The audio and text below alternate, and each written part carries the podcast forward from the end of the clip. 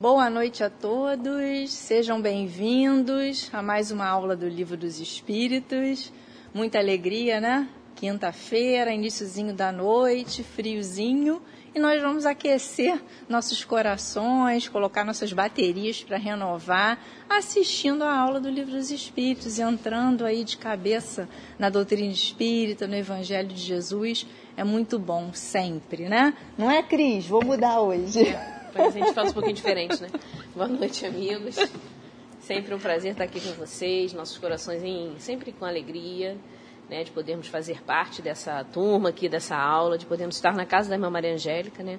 Esse lugar de tanto, tanto amor, essa bênção que é para nós, estarmos todos aqui mais do que estarmos aprendendo o livro dos Espíritos, estamos aprendendo a nossa doutrina, né? a nossa doutrina tão consoladora que tanto nos ajuda. E nós, para variar, estamos aqui aguardando os comentários, as dúvidas e sugestões. Não é isso, Cris? Exatamente. Tragam para nós suas dúvidas, suas colocações. Eu sei que vocês leram o capítulo, estão cheios de ideias e questionamentos para fazer hoje.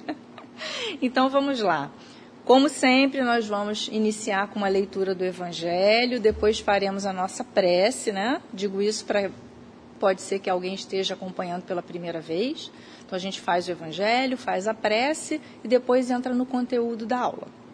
E agora, no mês de setembro, antes do Evangelho, a gente sempre traz né, um banner com um trecho né, que vem nos inspirar, nos consolar para incentivar né, a prevenção ao suicídio. O mês de setembro, conhecido também como Setembro Amarelo, é um mês onde se comemora, podemos dizer assim, essa atitude de podermos prevenir o suicídio.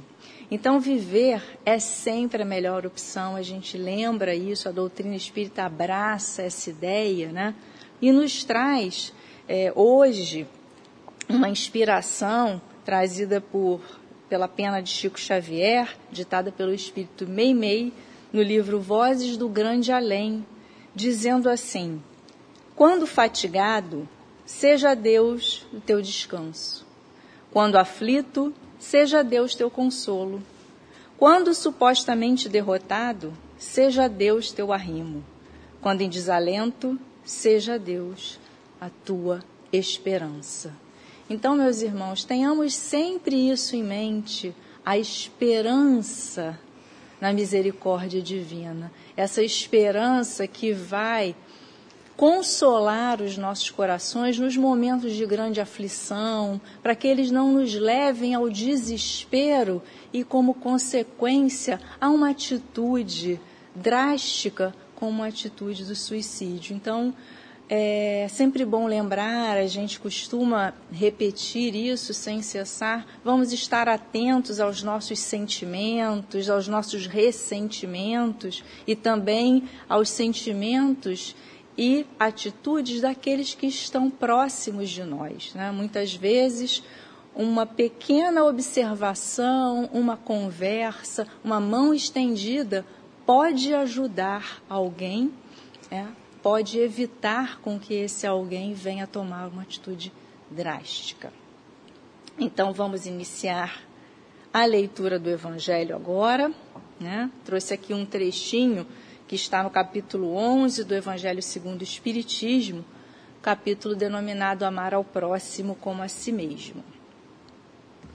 O egoísmo, chaga da humanidade, tem que desaparecer da terra a cujo progresso moral atrapalha. Ele é, pois, o alvo para o qual todos os verdadeiros crentes devem dirigir suas forças, sua coragem. Digo coragem porque dela muito mais necessita cada um para vencer-se a si mesmo do que para vencer os outros. Que cada um, portanto, empregue todos os esforços a combatê-lo em si. O egoísmo é a negação da caridade e, por conseguinte, o maior obstáculo à felicidade dos homens. Que lindo, né? Já mostra aí o caminho que nós, espíritos encarnados, precisamos seguir né? nesse roteiro da busca da felicidade, da perfeição.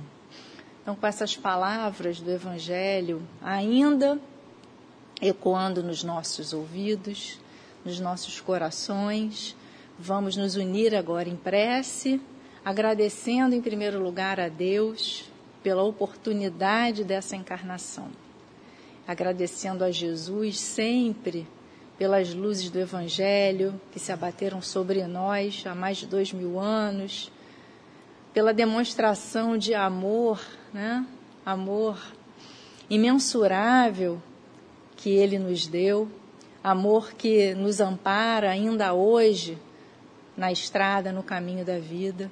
Somos muito agradecidos.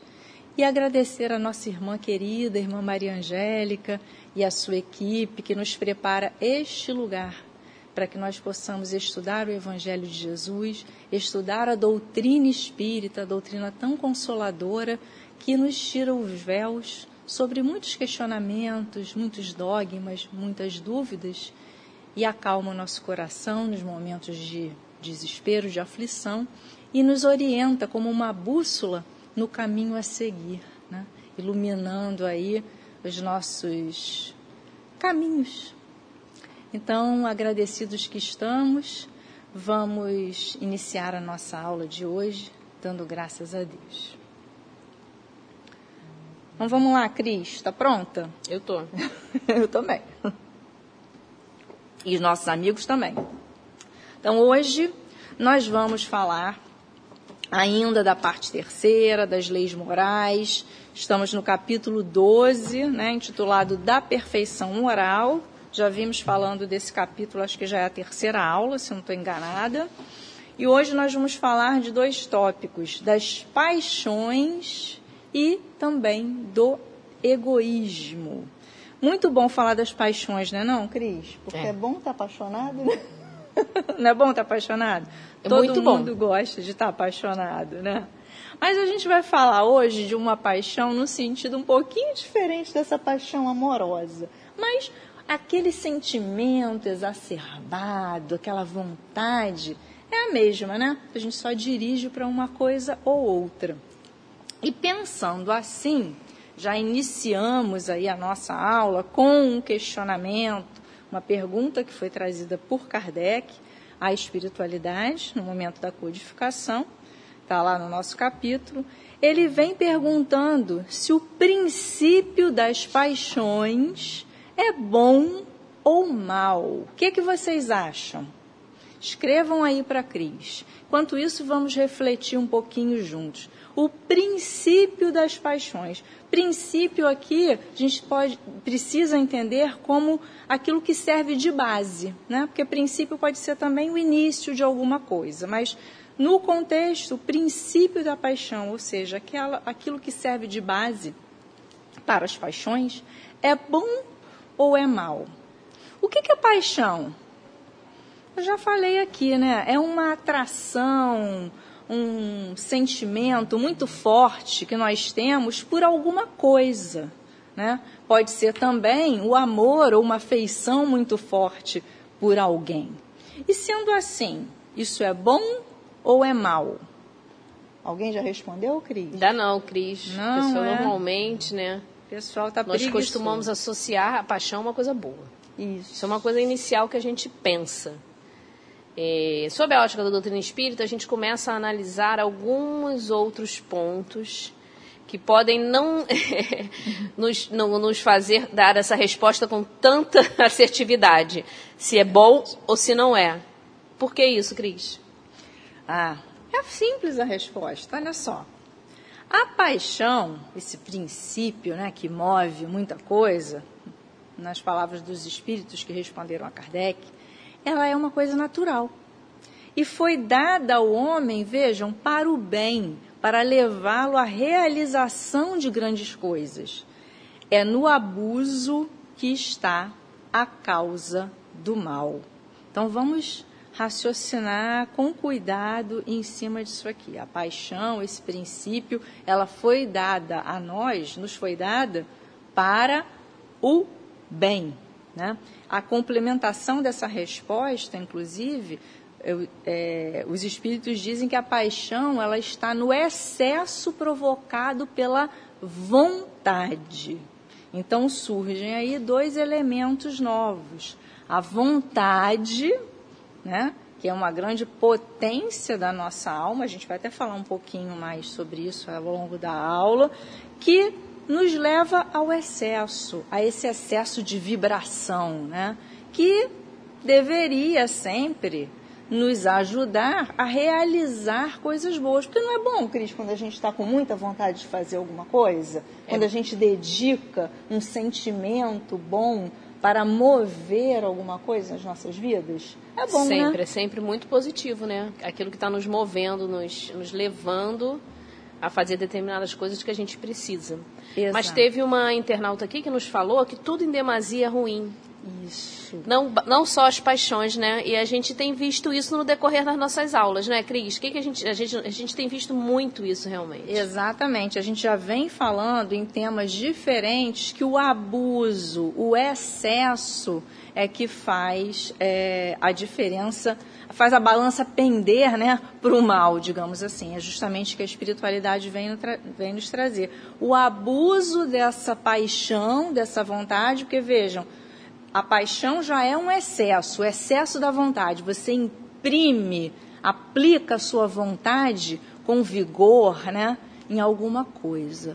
Mas se for um emprego excessivo, a gente vai ver já já como isso acontece no slide seguinte, aí tende para o mal. E é interessante, quando eu estava estudando isso, é, lembrei né, de alguns conceitos assim da filosofia, é, porque o homem, a paixão ela é inerente mesmo ao homem, né? É, Aristóteles, Platão, né, já diziam que o homem ele está preso à armadilha das suas paixões na caverna da ilusão. É bem filosófico isso, mas é porque nós muitas vezes nos prendemos mesmo às nossas paixões, elas podem virar para nós armadilhas. E também Thomas Hobbes, né, um outro filósofo político inglês, lá no século XVII, ele caracterizava o homem como um ser de paixões. Então, a paixão, independente é, desse estudo mais religioso, a paixão sempre foi estudada e sempre foi considerada como inerente ao homem. Aí hoje a gente vai dar um caráter um pouco diferente aplicado à doutrina espírita. Vamos continuar aqui na, na sequência das perguntas para a gente fechar melhor essa ideia. Vimos que o princípio da paixão, né, ele é natural e pode tender para o mal. Aí Kardec, muito é, inteligentemente, pergunta: tá bom, então quando as paixões deixam de ser boas para se tornarem más? Esse é o ponto. A espiritualidade responde: a partir do momento em que deixas de governá-la e resulta em qualquer prejuízo para vós ou para os outros. Aí sim é o abuso. Né? A partir do momento que a gente perde o domínio, perde o governo sobre um sentimento, sobre uma atitude, apaixonada, né? onde a gente está colocando ali toda a nossa vibração, toda a nossa dedicação, a partir do momento que aquilo toma conta de nós e causa um prejuízo ao outro ou a nós mesmos, aí sim a paixão, esse princípio natural, inerente à nossa natureza, à natureza humana, ele deixa de ser bom para ser mal. E aí é que a gente vê uma figura de um cavalo, um corcel, porque no livro, quem leu o capítulo vai lembrar, né, que Kardec coloca que as paixões, é, como um princípio natural, elas são alavancas que aumentam até dez vezes mais a força do homem, é uma força motora. E aí dizem que, diz que as paixões são exatamente como um cavalo que é útil, muito útil quando ele é bem governado. Mas o que acontece quando um cavalo se desgoverna? A gente está ali galopando em alta velocidade, perde o controle daquele animal tão potente. Se torna muito perigoso, a gente não pode nem prever muitas vezes o resultado. Então é interessante, né, Cris, essa comparação assim. Sempre, é... eu sempre gostei muito dessa análise aí, dessa, dessa analogia que os espíritos fizeram com o corcel. Pois é. é que é muito é muito bacana. E, e, o próprio o animal escolhido ele já representa né? É a força é a capacidade motora é a beleza até porque a, a paixão quando bem empregada ela é bela. Porque ela produz belos resultados produz bons resultados é é muito bacana. E eu lembrei também acho interessante a gente comentar novamente aqui, que nós já estudamos algumas aulas atrás, lá a questão 605A, e no comentário de Kardec, ele fala sobre as fontes das paixões, que são diversas. Eu achei interessante trazer para servir de elementos para a gente seguir né, com a aula e fechar nosso raciocínio aí na noite de hoje. As paixões têm duas fontes distintas, né? Uma delas é provém dos instintos naturais, da natureza do homem, ou seja, são as influências do nosso, do nosso corpo e até do nosso instinto de conservação. Né? Então, inerente, tudo inerente à matéria. A gente vai detalhar isso um pouquinho mais ao longo da aula, mas essa é uma fonte de onde provém né, a, a paixão. A outra são as próprias impurezas do espírito, os nossos vícios né, que são originados aí é, de experiências passadas não muito bem sucedidas. Então, tanto a nossa natureza humana, né, que quando encarnados nós sentimos a, muito a influência da matéria né, sobre o princípio das paixões, quanto os nossos vícios, as nossas más tendências podem também influenciar esse nosso domínio, nosso governo, digamos assim, para usar também a analogia aqui do cavalo, é, sobre essa força motriz que a gente deve aplicar, mas para o bem e sempre tomar cuidado para que ela não se desgoverne e venha nos causar qualquer infortúnio. Diga lá, minha amiga. Na verdade, a gente é importante a gente é, como a gente começou aqui comentando que não, isso não é só relacionado às paixões, é, a, que a doutrina sempre nos, nos leva a, a, usarmos o nosso raciocínio, a gente começa a pensar em, em, na aula passada, né, que nós temos, fizemos, nós conversamos sobre os vícios e as virtudes, uhum. né, e aí o que a gente pensa? Que tudo demais não está legal, não é isso? Então, amor demais também não está legal, até o amor demais não está legal, não é isso? Zelo demais, isso tudo nos leva a um desequilíbrio. E se nós pensarmos mais também no, no, no desequilíbrio, que nós ainda somos suscetíveis pelos bens materiais, porque ainda somos espíritos muito presos à matéria, todos nós assim já somos a inerente à nossa condição evolutiva, aí a gente analisa os demais, né? É, os demais apelos, vamos falar assim, a gente pode até falar quase tentações. Isso. É, dinheiro. Hum. Né? Eu adoro perguntar se o dinheiro, é, se a gente, o governo, se o, eu tenho dinheiro, se o dinheiro me tem. Isso é importante, né, Cris? Excelente. É poder. Será que eu tenho poder ou o poder me domina? Eu fico seduzida e dominada pelo poder, né? É outra coisa importante, trabalho. Eu trabalho para minha subsistência, para me realizar profissionalmente, ou eu trabalho loucamente, sem ter outro tipo de, de, é, de distração, porque eu tenho um objetivo muito grande, de muita cobiça, de muita, de muita aquisição, que tá, começa a atrapalhar a minha saúde, o restante.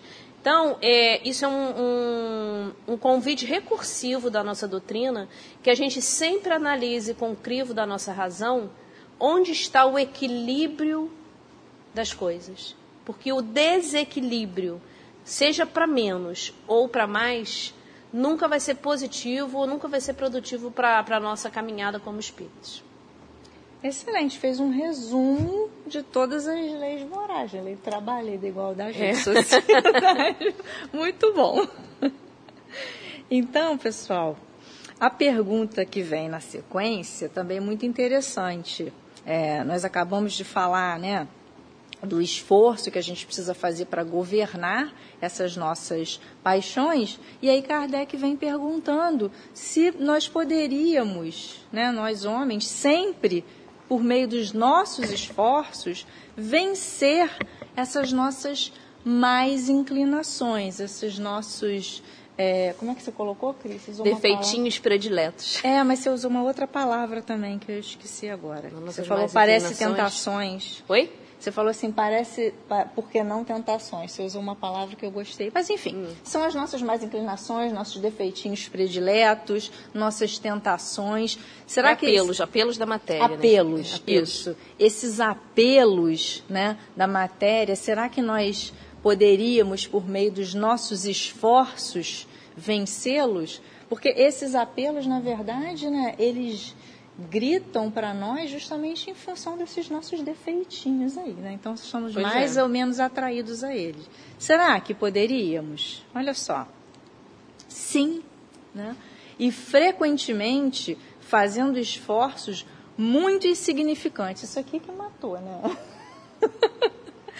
frequentemente esforços muito insignificantes. Às vezes a gente está aqui suando, lutando, mas é, é importante nós quando ler, é, lermos isso, não pensarmos assim, caramba, a espiritualidade ali está menosprezando o nosso esforço. Não, muito pelo contrário, né? É, eles olham, quando estão respondendo aqui, olham o todo, olham o maior. A gente muitas vezes está olhando só aquele, aquela parte, né? o esforço que a gente está fazendo naquele momento. Mas aquele esforço ali diante de, do todo que é a caminhada, a vida eterna, a ajuda, a misericórdia, um dia nós vamos perceber que aquele esforço nem era tão grande assim. Né? E o Evangelho mostra muito isso para nós. Né? Às vezes a gente está lendo ali o Evangelho e Jesus falando de uma forma tão simples, né, Cris? Tão assim, quase pueril, e a gente fala, meu Deus, mas como é que eu vou conseguir isso? Né? É, e é tão simples, porque Jesus já caminhou, né? ele já tem a compreensão e já vivencia tudo. A gente não. Então, nesse processo, para nós, ainda é muito duro algumas vezes. É, trabalhar nesses esforços. E aí, já vou jogar para a Cris, que ela tem uma, um comentário ali, vou só completar a resposta. Os esforços são insignificantes, né? muitas das vezes, porque o que nos falta é a vontade. Olha só, a vontade. E aí completam: quão poucos dentre vós fazem de fato esforços. Eu quero falar um pouquinho sobre a vontade, mas vou jogar para a Cris é, primeiro. Completando essa questão do, do da insignificância do, do, esforço, né? Frequentemente fazendo é, esforços uhum. insignificantes, é, não seria um, um, assim, um puxão de orelha dos espíritos, é. né?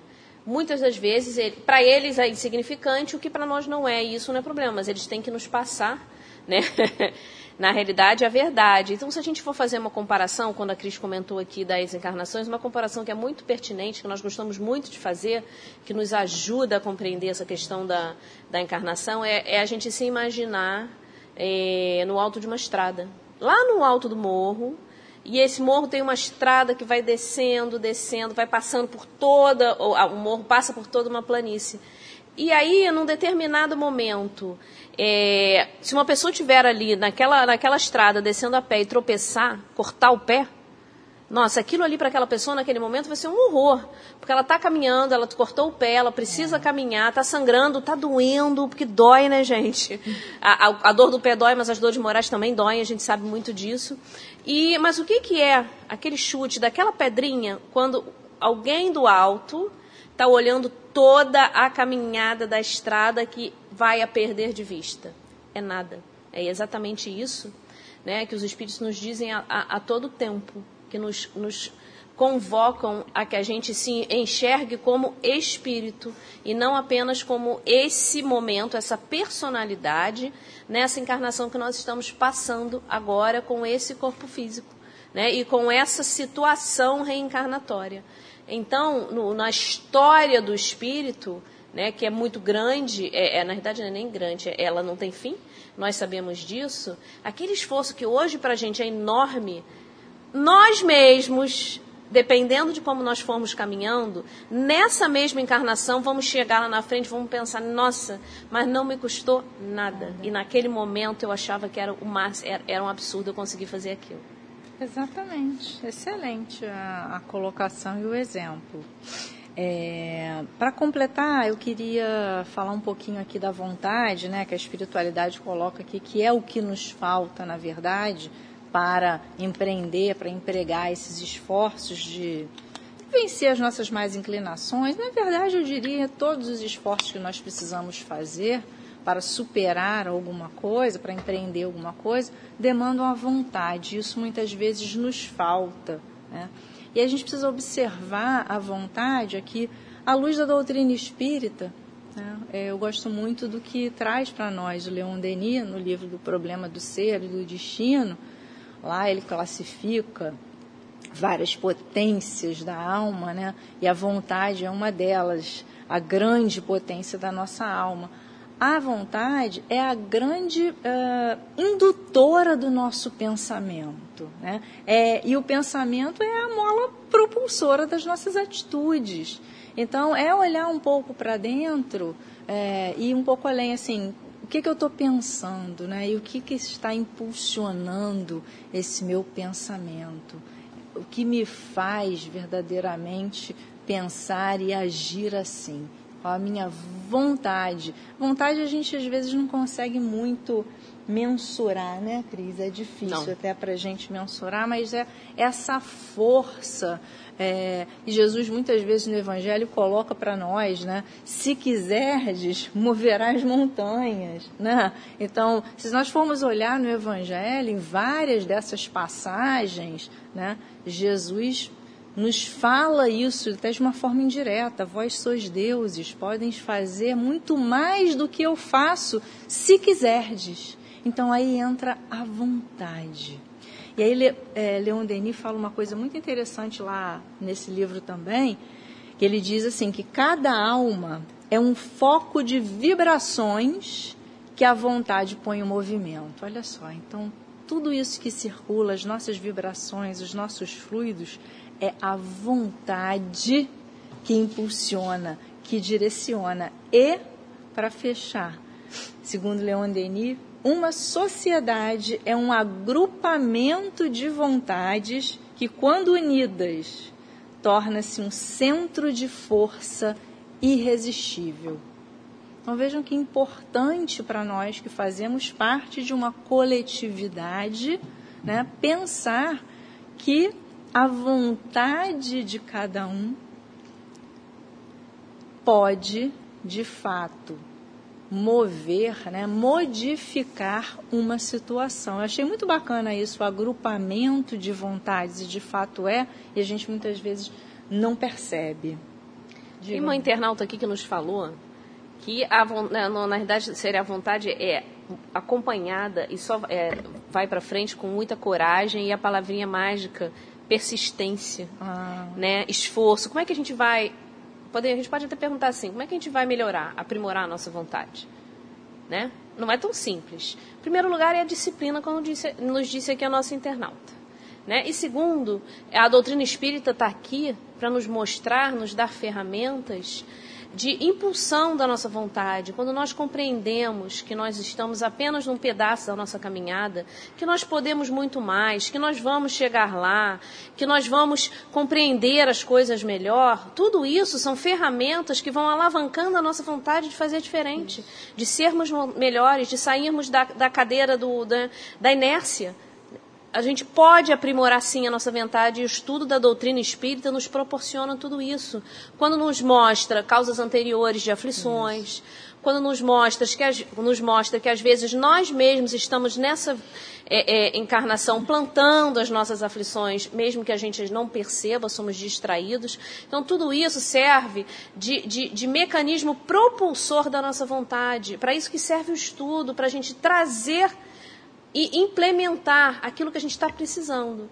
É simples, é muito fácil para todos nós é, é, nos sentirmos desmotivados e, e, e sentarmos na, é, né, ficarmos cansados, não querermos é, seguir em frente. Os problemas são muito mesmos.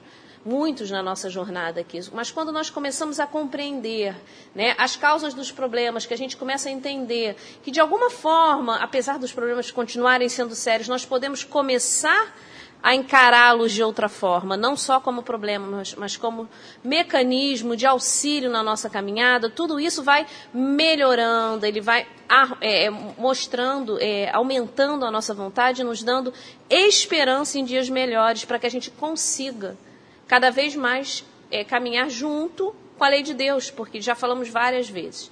Enquanto nós caminharmos contra a lei de Deus, é. não seremos felizes. Eu tenho certeza todos nós aqui queremos caminhar para uma situação de maior satisfação, de maior felicidade. E que não é só a matéria que vai nos dar isso. Excelente, nossa. E fez uma excelente introdução para o slide seguinte. É, e eu vou até. Bom, depois eu falo. Tinha um comentário assim, mas eu vou passar aqui depois eu falo. Mas é isso mesmo. É, o estudo, né? É, aquilo que a gente vai internalizando do estudo do Evangelho, seja na doutrina espírita, seja em alguma outra é, doutrina religiosa, isso que vai modificando, inclusive, é, as nossas vontades, até aquelas que a gente não sabe, que a gente desconhece né, dentro de nós, porque vai nos ajudando a nos despir de certos vícios que a gente vai falar já já, e que a gente começa a direcionar o nosso olhar, a nossa vontade e o nosso pensamento para objetivos e fins diferentes e mais nobres, mais nobres no sentido de estarem mais próximos da lei divina. Então, olha só, Cris, exatamente o que você estava falando aí.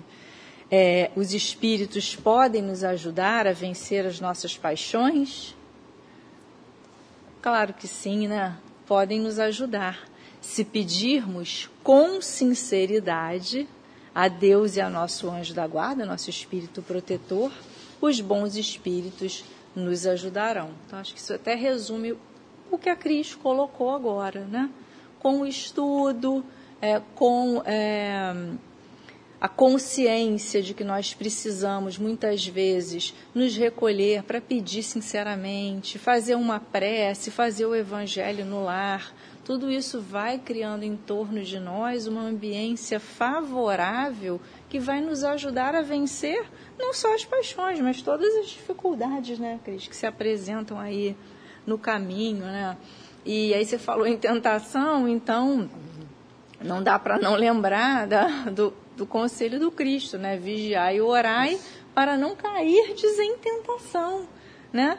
Então, ou seja, precisamos estar alertas para não sucumbir à tentação de usar as nossas potências, as nossas paixões, que é um princípio natural inerente a nós, homens, né? Seres, espíritos encarnados, de forma equivocada, né? Porque justamente em função ainda do nosso pouco conhecimento, né, é, a nossa elevação moral ainda incipiente, nós muitas vezes ainda vacilamos, ainda sucumbimos a essas tentações ou a esses apelos. Então, vale o conselho de Jesus, né? Vigiai e orai para não cairdes em tentação. E aí olha que interessante, Kardec não era bobo nem nada, já vai a, né, acho que eu ficava imaginando assim, os espíritos vão respondendo e ele já arquitetando ali as respostas encadeadas, porque assim é tudo muito lógico, né? Existirão paixões tão vivas e irresistíveis que a nossa vontade não consiga dominá-las. Percebem o raciocínio de Kardec, né? Ele, a espiritualidade responde que as paixões são naturais, são inerentes ao homem, são boas, podem nos auxiliar a promover coisas boas, mas se nós não tivermos governo sobre elas, deixarmos que elas nos governem, vão trazer prejuízo, assim se torna mal, e aí ele vai conduzindo e de repente ele coloca, tá bom, mas será que não existe nenhuma assim que seja tão irresistível que mesmo com vontade nós não consigamos dominar? O que, que vocês acham, hein? O que, que você acha, Cris? Será? Será que existe aquela paixãozinha, assim, aquela né, que a gente sempre fala, que não tem como né, a, gente, é, a gente resistir? Será? Paixão desenfreada, né? Que, que os espíritos que Kardec está pa- perguntando é. aqui, né? Uma paixão desenfreada. O que, que vocês acham aí? Se, se existe ou não? Vamos lá, como vocês estão pensando aí, ó. Só para completar. Há muitas pessoas que dizem, eu quero, mas a vontade está só nos lábios. Então, quer? Não quer, né, Não Cris? quer, não- na verdade, não quer. né? E aí, eu trouxe para nós lembrarmos é, a questão, já que nós estudamos no momento anterior, quando Kardec perguntou, não constituem obstáculos ao exercício do nosso livre-arbítrio as predisposições ins- instintivas, perdão, que o homem já traz consigo ao nascer, ou seja, a gente está falando aqui das paixões, da vontade, será que a gente não consegue resistir, né? E aí para resistir precisa de atitude, a gente sempre pode ali empregar o nosso livre-arbítrio para escolher, sempre pode não, a gente emprega, né, o livre-arbítrio para escolher entre um caminho ou outro. Aí Kardec colocou lá, será que as nossas predisposições instintivas que já vêm conosco, será que elas não são obstáculos ao exercício do livre-arbítrio? Resposta: essas predis- predisposições são as do espírito, do espírito antes de encarnar. Conforme seja este mais ou menos adiantado, elas podem arrastá-las à prática de atos repreensíveis, no que será secundado pelos espíritos que simpatizam com essas disposições. A gente já falou sobre isso aqui, afinidades. Não há, porém, arrastamento irresistível. Esse é o ponto. Uma vez que se tenha a vontade de resistir. Então vamos lá, voltando. Não há arrastamento irresistível uma vez que se tenha a vontade de resistir. Lembrai-vos de que querer é poder. Então, a nossa vontade precisa ser sincera, não somente nos lábios, né, dizer, ah, eu quero fazer, mas sentir de fato, né, é, é quase uma, como a fé raciocinada, né?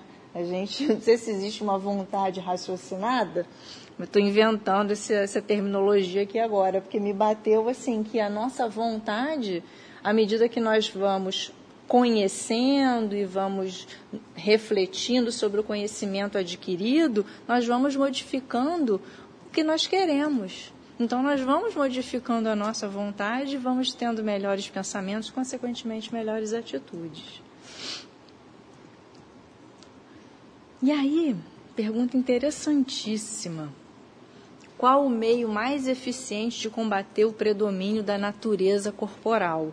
Aí vamos só fazer um parênteses aqui, parece que isso caiu assim, né, do nada, de paraquedas no meio da questão da paixão, do arrastamento, o predomínio da natureza corporal, mas lembram-se que nós começamos a aula falando justamente, né, que a paixão ela é inerente ao homem e que quando encarnado o homem está muito mais suscetível, né, a, uh, as influências da matéria. Então, por isso Kardec fala aqui desse predomínio da natureza corporal, dessas influências que a matéria ainda exerce é, sobre o espírito quando encarnado. E aí, qual seria o meio eficiente, o meio mais eficiente para se combater é, essas tentações, esses apelos, como a Cris colocou? praticando a abnegação. Palavrinha chave aí, né? Desprendimento e altruísmo. Aí vamos lá, o que é abnegação? Abnegação, o dicionário nos fala que é um sacrifício voluntário dos próprios desejos, dos próprios interesses, da própria vontade, né? Em nome de algum algum empreendimento, algum imperativo ético. Traduzindo assim para uma forma mais prática, o desprendimento, né? E o altruísmo, né? que é o contrário aí do egoísmo.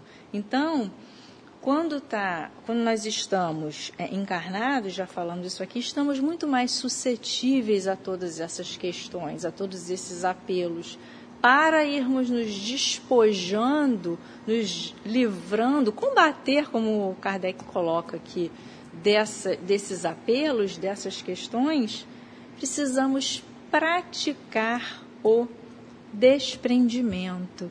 E aí, o método eficaz para fazer isso é praticando pequenas renúncias no nosso dia a dia, né?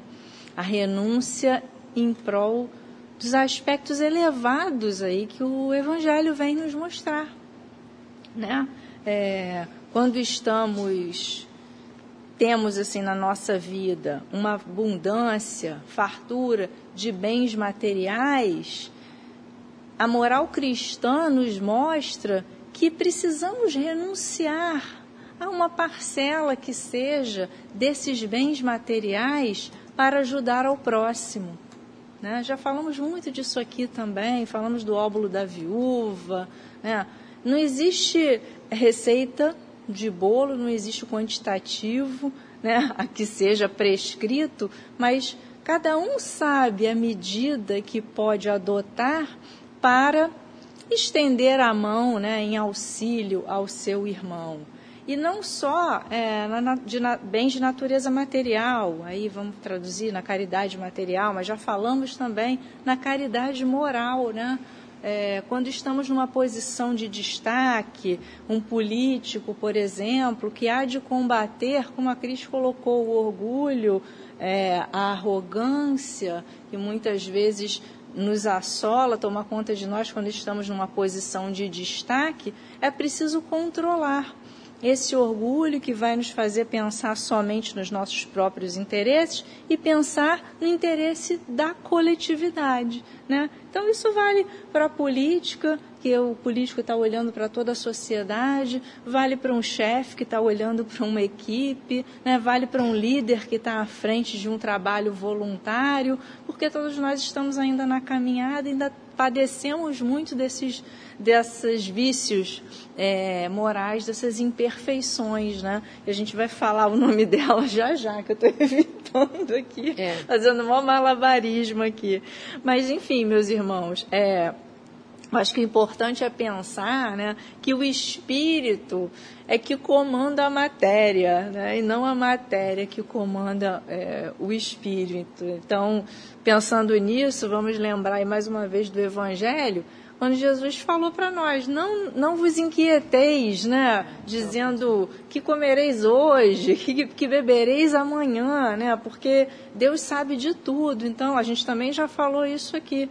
Não estamos desvalorizando ou menosprezando o valor que os bens materiais têm, porque necessitamos deles, mas é, precisamos valorizá-los valorizá na medida certa, né? E não é, servir a mamon, né? Deixarmos-nos escravizar ou dominar pelos bens é, materiais e muitas vezes pelos morais também, né? Porque a gente também se entrega é, a determinados comportamentos, né? Determinadas paixões que nos escravizam, né? Você bem mostrou aquela figura na, na sua aula, que foi na aula passada, que eu acho que foi bastante esclarecedora. Bom, então, seguindo aqui, é, estamos falando né, sobre essas ah, paixões, a forma de combater essas, esses vícios, esses apelos, né? E aí vem uma questão muito interessante, Kardec coloca para os espíritos, que diz assim: dentre todos esses vícios, essas imperfeições, qual seria, qual se poderia considerar como o mais radical deles? Mais difícil, talvez, de se combater? Qual seria? Aí nós vamos olhar aqui, dar uma pincelada em alguns, né? Isso não é uma lista taxativa, são só alguns exemplos, né? Para nós materializarmos assim e tentar formar né, a nossa opinião sobre isso. Inveja que muitas vezes nós temos de uma outra coisa, a ganância, né? Sempre querendo mais, achar que não é suficiente, vamos querer mais, mais bens, mais dinheiro, até mais poder, porque a ganância pelo poder também é muito recorrente. Ciúme, olha aí, Cris. Ciúmes, né? Também é uma coisa, é um vício, né? Uma coisa Só um chata. momentinho aqui, gente. Ciúmes, olha aí, Cris. Eu não sou ciumenta, tá? Ah, eu não não, entendi não. muito porque que ela fez essa, esse comentário, tá? Mas eu acho que esse vício, essa é uma tendência eu não tenho nessa encarnação. Acho que essa eu já superei, graças a Deus. Ai, meu Deus do céu. É verdade. É, teve uma pessoa que respondeu aqui, porque você perguntou qual era o maior, né? Quais Uhum. são- a pessoa respondeu já, né? O nosso queridíssimo, que não é queridíssimo. É queridíssimo porque a gente não se desprende dele. O egoísmo. Egoísmo. A internauta nos respondeu qual realmente é o mais difícil, o pior de se combater, o maior dos vícios. Exatamente, a gente vai chegar nele já já. Depois do ciúme, depois da soberba, né? Pinceladas aqui, a raiva também, a cólera. A raiva é uma coisa também que, nossa, às vezes torna-se assim incontrolável, né? A gente sem perceber até se alimenta dela e acaba nos dominando, nos cegando muitas vezes, né? E lá na frente a gente vai olhar, meu Deus, como é que eu fiz isso? Estava dominado pela raiva, né? É, é um bom exemplo aí de como a gente usa as nossas paixões, né? De forma errada, porque a gente emprega, quando a gente está com raiva, né, Cris, com muita raiva de alguma coisa, a gente emprega ali todo o nosso sentimento naquela coisa e, meu Deus, para quê, né? Então, de todos esses, de todas essas impurezas do nosso espírito, esses nossos vícios, né? Vícios que a filosofia coloca vícios como oposição, é, tudo que faz oposição às virtudes, o maior é de fato o egoísmo. Teve né? uma internauta que nos lembrou aqui do orgulho. Isso aí, isso aí, egoísmo e orgulho. É o parzinho, né? Exato, O parzinho ali, ó, duplinha imbatível, né? E o que que é o egoísmo? A gente fala tanto nele, né? Mas o que que é o egoísmo? Ele está em tudo. Eu fiquei pensando nisso, né? Eu falei, meu Deus, é o egoísmo é o pior dos males, né? É, e aí é essa frase que a espiritualidade trouxe muito muito lúcida assim para nós pensarmos dentre os vícios o pior é o egoísmo dele deriva todo o mal todo o mal. Então assim é como se ele fosse a fonte originária de tudo. Eu fiquei pensando meu Deus o que será né? Porque o egoísmo ele tem tantas facetas e aí o, o dicionário já nos socorre né? A gente não precisa pensar muito é pôr os próprios interesses em primeiro lugar. E aí vamos refletir depois um pouco mais sobre isso, se naqueles momentos em que somos egoístas ou que nós observamos um comportamento de alguém que classificamos como egoísta, no fundo não é o interesse próprio sendo colocado em primeiro lugar antes do interesse do coletivo o próprio ciúme, esses, esses vícios aqui, a ganância, a soberba, a raiva, é que no fundo o nosso interesse pessoal precisa prevalecer. Quando a gente pensa assim, a gente está sendo egoísta, né? Então, para nós combatermos essa, essa atitude, esse pensamento, nós vamos falar ainda aqui um pouquinho é, ao longo da aula, mas eu lembrei que algumas duas aulas atrás, acho que foi numa aula que a Cris falou de vícios e virtudes, é que o egoísmo ele é, ela falou sobre isso, né? Trouxe essa, essa questão que o egoísmo ele é incompatível com a justiça e com a, com a caridade, ele neutraliza todas as, as outras virtudes, as outras qualidades. Olha só que coisa interessante para a gente refletir, né? Porque, porque pensando assim, se a gente já tem alguma virtude que pode ser aplicada, num momento de uma atitude ou um pensamento mais egoísta, essa virtude ela é neutralizada. Por quê? Porque justamente a gente coloca um interesse próprio na frente de qualquer coisa. Não nos impede de olhar para o próximo, né? de praticar mesmo uma caridade, uma boa ação. E aí vamos lá. O egoísmo, então, ele é fundado no interesse pessoal e ele é inerente ao homem. Então, sendo assim, será que nós conseguiremos extirpá-lo dos corações humanos? Será que é possível? O que, é que vocês acham? Será, Cris?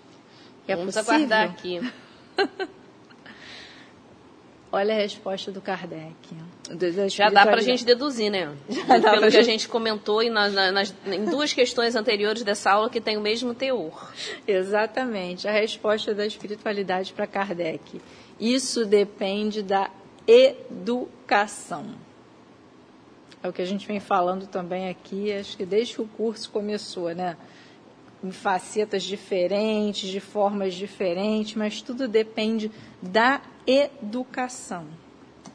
Porque à medida que os homens se instruem acerca das coisas espirituais, menos valor dão às coisas materiais.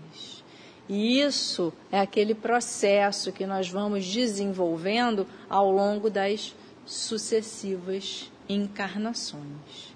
Então, quando a gente fala aqui da educação, a gente está falando nela no sentido amplo, ou como muitas vezes a gente é, coloca, utilizando aquela analogia né, de Emmanuel, das duas asas, né, para completar o pacote educação, assim, é. que é o conhecimento, né, a racionalidade e a moralidade, o sentimento. Então, uma balança que precisa estar em equilíbrio, duas asas né, que precisam estar no mesmo patamar para que nós alcemos voo. Então, tudo isso faz parte desse processo da educação do espírito.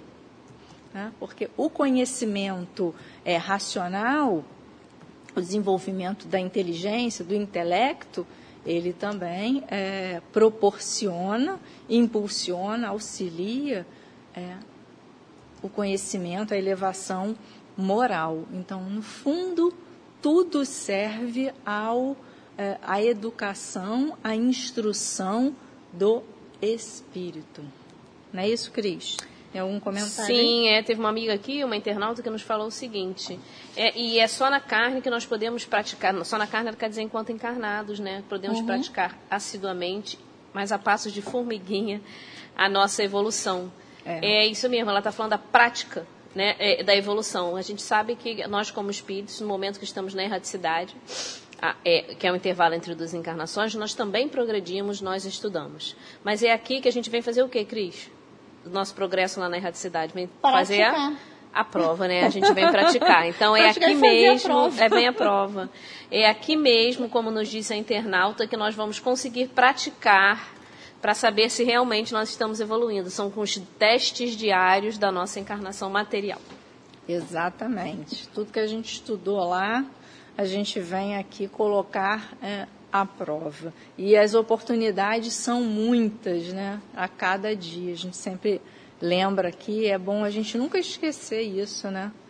É, porque muitas vezes, quando a gente começa a estudar o Evangelho, Doutrina Espírita, a gente se depara, assim, com situações, quer dizer, se lembra de situações com as quais a gente se deparou há um tempo atrás e que a gente desperdiçou, né, de estar tá fazendo a coisa certa, né, à luz da, da moral cristã, né. Às vezes coisas bobas, você fala, poxa, por que eu fiz assim? Por que eu não fiz diferente? Mas não é preciso se arrepender daquilo que deixou de fazer. Naquele momento a gente ainda não tinha aquele discernimento. É. E outras oportunidades aparecerão porque sempre aparecem, principalmente quando a gente começa a compreender e empreende a nossa vontade em querer mudar. Então, os espíritos que nos acompanham em todos os nossos, é, nossos empreendimentos da vida, eles vão nos auxiliando e as oportunidades vão aparecendo oportunidades de trabalho, oportunidades de auxílio, às vezes coisas simples, mas que nós podemos ajudar, porque todos né, temos alguma coisa de bom para dar, né? não só material, mas é, espiritual também, moral também. Então, seguindo aqui, a pergunta seguinte é ainda sobre o egoísmo e até um pouco mais específica, bem na linha né, que Kardec costumava é, trabalhar, sempre avançando um pouquinho mais, se aprofundando. Aí ele vem, ah, tá bom. Então, já que o, o egoísmo é inerente à espécie humana, não será por isso sempre um obstáculo ao reinado do bem absoluto na Terra, né? faz todo sentido. Bom, já que uhum. né, a humanidade está aqui, o, o egoísmo é inerente ao homem, isso não vai ser sempre um obstáculo? Ou seja, o reinado do bem absoluto na Terra não está, perdão, arriscado em função da própria é, natureza né, do, do egoísmo? Resposta: não. Por quê? Porque os espíritos, ao se depurarem nas sucessivas encarnações, vão se libertando das suas impurezas e do egoísmo. Né? Então, por meio das encarnações é, sucessivas, nós, espíritos, vamos conseguindo, por meio dos nossos esforços, a Cris já falou isso, não vou nem me estender muito, nos livrar, vamos conseguindo nos livrar dessas dos vícios, dos defeitinhos, né, dos apelos, né, que vão batendo com menos força em nós, né? Isso é é muito importante nós sempre lembrarmos. E aí essa pergunta aqui eu adoro, achei ótima. Ah, então será que não existirá na Terra nenhum homem que seja isento de egoísmo e praticante da caridade? Será? Já que o egoísmo é inerente ao homem, nessa condição evolutiva que estamos, será que não existe, Cris, na Terra, nenhum homem que seja totalmente isento de egoísmo? As respostas que tem nenhum, sempre, nunca, todos, normalmente não estão corretas. A gente não pode saber. Né? É, é, faz parte da nossa condição evolutiva, ainda faz parte. Mas nós, será que nós não, não, podemos ter aqui espíritos missionários que estão cumprindo, é, que já poderiam nem estar, né, é, é ter, estar aqui, mas que vêm em missão, né, fazer, é, fazer o bem para todos nós? A resposta dessa questão é só nós, nós lembrarmos do, do mais importante espírito que já esteve conosco, de mais, mais alta envergadura e que era desprovido de egoísmo, isso há mais de dois mil anos atrás. A gente pode fazer essa analogia respondendo, é isso, Cris? Exatamente. Preciso nem dar nome. Precisa, Precisa nomear quem é? Preciso, vou dar uma dica, né? Um nazareno tinha um cabelinho aqui assim, mais ou menos. o Cristo, né, pessoal? E muitos outros, isso. né? Muitos outros exemplos nós temos. Muitos, há muitos, a espiritualidade responde, eu não coloquei a resposta aqui justamente para suscitar essa reflexão, mas a resposta da espiritualidade da espiritualidade a Kardec foi que há muito mais homens assim do que supondes. Por quê? Porque é, desconheceis. Porque a virtude, na verdade, foge à viva claridade do dia. Exatamente, eu resolvi até ler aqui para que nós não per perdêssemos é, a essência da, da resposta. A virtude foge à viva claridade do dia. Porque quem é de fato virtuoso nesse sentido da, da prática da caridade não se mostra, né? A virtude não gosta de se exibir. Estava Exa no texto da nossa aula da semana Exatamente, passada. ela não gosta de se exibir. E aí a gente lembra logo de um outro capítulo do. Evan, prendeu aqui meu cabelo. É, do Evangelho segundo o Espiritismo, não saiba a vossa mão esquerda o que a direita dá. Né? É isso aí. Lá nesse capítulo tem um item no finalzinho que fala dos infortúnios ocultos, que traz um exemplo belíssimo de uma mulher rica que praticava a caridade com a filha e quando ela ia praticar a caridade, visitar uma família que tá, o, cujo pai, né, o chefe da família estava doente, a família ficou ali desprovida de, de bens para subsistência, essa mulher ia lá trajada com roupas muito simples, né? Para que não for. E aí no texto se coloca que por que se trajava de forma simples? Para não humilhar aqueles que estavam recebendo é, os bens que ela ia doar. E a filha que ia com ela, que observava, no texto fala, a filha virou para ela e falou: Ah, mãe, eu quero fazer a caridade também. E a mãe falou assim: Não, mas o que, que você tem de teu para dar? Se você for fazer também essa caridade, pegar e distribuir os bens que eu estou trazendo, você está fazendo a caridade com um bem que não é seu. Então, me ajuda a limpar as feridas dos doentes, porque aí você vai estar tá dando uma coisa sua. Aprenda a fazer, a costurar, que você vai conseguir fazer roupas para vestir essas crianças. Vejam que interessante, reflitam depois sobre essa, sobre essa passagem. Nós já falamos em outros momentos, a gente sempre tem alguma coisa para doar e tem que doar alguma coisa de nosso, né? Se a gente tem bens materiais, ótimo, mas é muito bom doar alguma coisa é, do íntimo, limpa, ajudar a cuidar de um doente é uma doação e tanto, né, não, Cris? Sim, com certeza. Então vamos lá, que o nosso tempo já está já. quase acabando. Olha, para fechar, longe de diminuir o ego, longe de diminuir o egoísmo cresce com a civilização. É Kardec colocando, observando né, a volta dele, assim como nós observamos hoje. Parece que o egoísmo vai crescendo né, e parece até que, ele, que a civilização o excita e o mantém. Como, dessa forma, poderá a causa destruir o efeito? A espiritualidade vem trazendo de forma muito lúcida que os homens, quando houverem se despojado desse egoísmo que os domina, viverão como irmãos, sem se fazerem mal algum, auxiliando-se reciprocamente, impelidos pelo sentimento mútuo da solidariedade, solidariedade. Então é isso, né, que a gente já falou aqui a aula toda. À medida que a gente vai se melhorando, vai se despojando, vamos fatalmente sendo conduzidos para um comportamento mais fraterno e mais solidário.